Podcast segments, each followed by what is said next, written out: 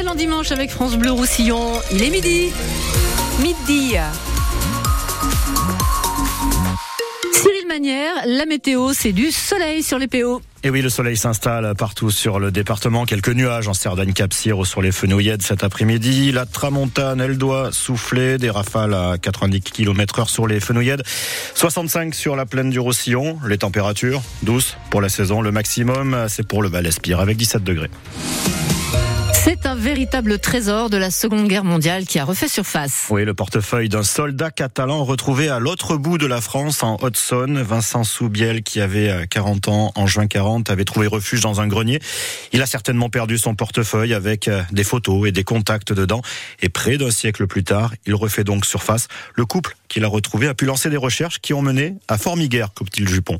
C'est dans son grenier à foin que la découverte a été faite et depuis Jean-François a gardé précieusement toutes les affaires. Quelques photos de soldats, un petit stylo plume et puis un courrier et des adresses sur des petits feuillets. Alors, euh, si j'ouvre celui-ci, donc là, il y a des références militaires, des adresses, euh, Soubiel Jacques, et le papier est resté dans un état euh, impressionnant. On pense que le foin a joué son rôle de protection. 84 ans que ce portefeuille était caché dans le grenier sans que personne ne le sache. Une trouvaille passionnante pour Jean-François qui a cherché le moindre indice pour reconstituer l'histoire. On pense qu'il a couché dans le foin en 1940 parce que son courrier date du 3 avril 1940. Moi, je tiens à ce que ces documents soient récupérés par la famille et euh, ben, retrouver les liens qu'il peut y avoir encore avec les personnes qui sont en photo. Et ça a fini par payer. Euh, Laurent Soubiel, un des petits-neveux du soldat, a pu être contacté et il est très touché par euh, les recherches de Jean-François et sa femme Angela. Ils sont dedans à fond, quoi. Ils se régalent, quoi. Ils font des recherches, ils font des courriers, ils sont aussi sur le coup de l'émotion, quoi. pourtant, c'est pas leur famille. Le couple a d'ailleurs prévu de descendre dans le sud en mars pour remettre le portefeuille et tout son contenu aux descendants du soldat. Le ministre de l'Intérieur et de l'Outre-mer, Gérald Darmanin, a annoncé ce matin la fin du droit du sol à Mayotte, archipel de l'océan Indien en proie à une vive contestation sociale contre l'insécurité et l'immigration irrégulière. En déplacement sur l'île, Gérald Darmanin a précisé qu'il ne sera plus possible de devenir français si on n'est pas soi-même enfant de parents français. C'était une forte demande des élus de l'île, notamment. Gabriel Attal a dévoilé, lui, dans les grandes lignes, les réformes prévues pour 2024. Ce matin, dans une interview au journal Le Parisien, le Premier ministre va rencontrer les représentants des agriculteurs dans les prochains jours et un projet de loi devrait sortir d'ici trois semaines. Gabriel Attal compte gérer les urgences au printemps avant l'été des progrès sociaux et l'automne du travail. Encore une drôle de découverte au parloir de la prison de Perpignan hier après-midi lors de la visite des familles. Les portiers ont découvert dans le sac à dos d'un enfant une arme factice, une réplique parfaite. Selon les agents, elle était destinée à un détenu d'origine bosniaque dans le but d'une tentative d'évasion avec prise d'otage.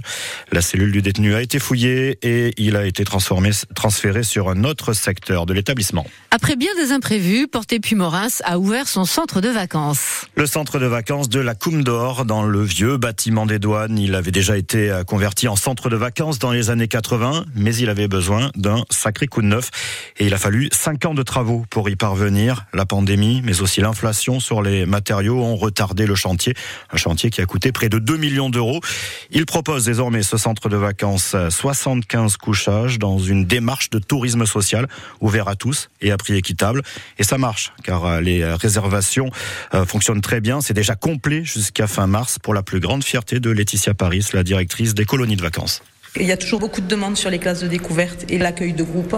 Le tourisme social et solidaire, c'est pour tous, sur un prix équitable, sur des attentions aussi par rapport à des gens qui pourraient être en difficulté.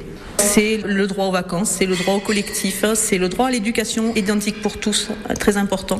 Sur une classe, tout le monde est au même niveau quand on arrive sur une collectivité comme la nôtre. Voilà. Le tourisme social, oui, c'est important parce que non délocalisable. Euh, ce sont des gens d'ici qui travaillent, l'économie directe s'en ressent. Et puis ça a été aussi euh, une nécessité d'enrichir le public sur la station de ski. Parce que les scolaires, ils viennent du lundi au vendredi, entre les week-ends et les vacances scolaires. On est un bon complément d'activité pour tous nos prestataires. C'est parti pour euh, la fête de l'ours à Prats de Moyo, une semaine après Arles-sur-Tech et avant Saint-Laurent-de-Cerdan. La fête de l'ours inscrite au patrimoine mondial de l'UNESCO.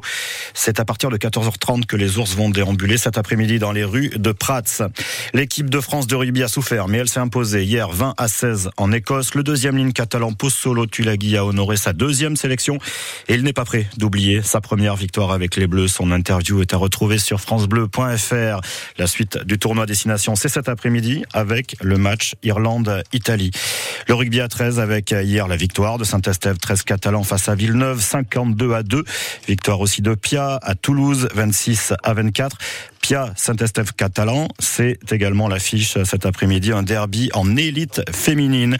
Et puis à 15, les filles de l'USAP, elles reçoivent Dax à 15h. Le foot, pas d'exploit pour Gérone qui a perdu au Real Madrid hier 4 à 0. Madrid qui prend du coup 5 points d'avance euh, au classement sur Gérone. Le Barça troisième joue contre Grenade ce soir. La Ligue 1 avec la victoire du PSG contre Lille, 3 buts à 1. Le foot, c'est aussi la finale de la Coupe d'Afrique des Nations et c'est ce soir entre la Et le Nigeria.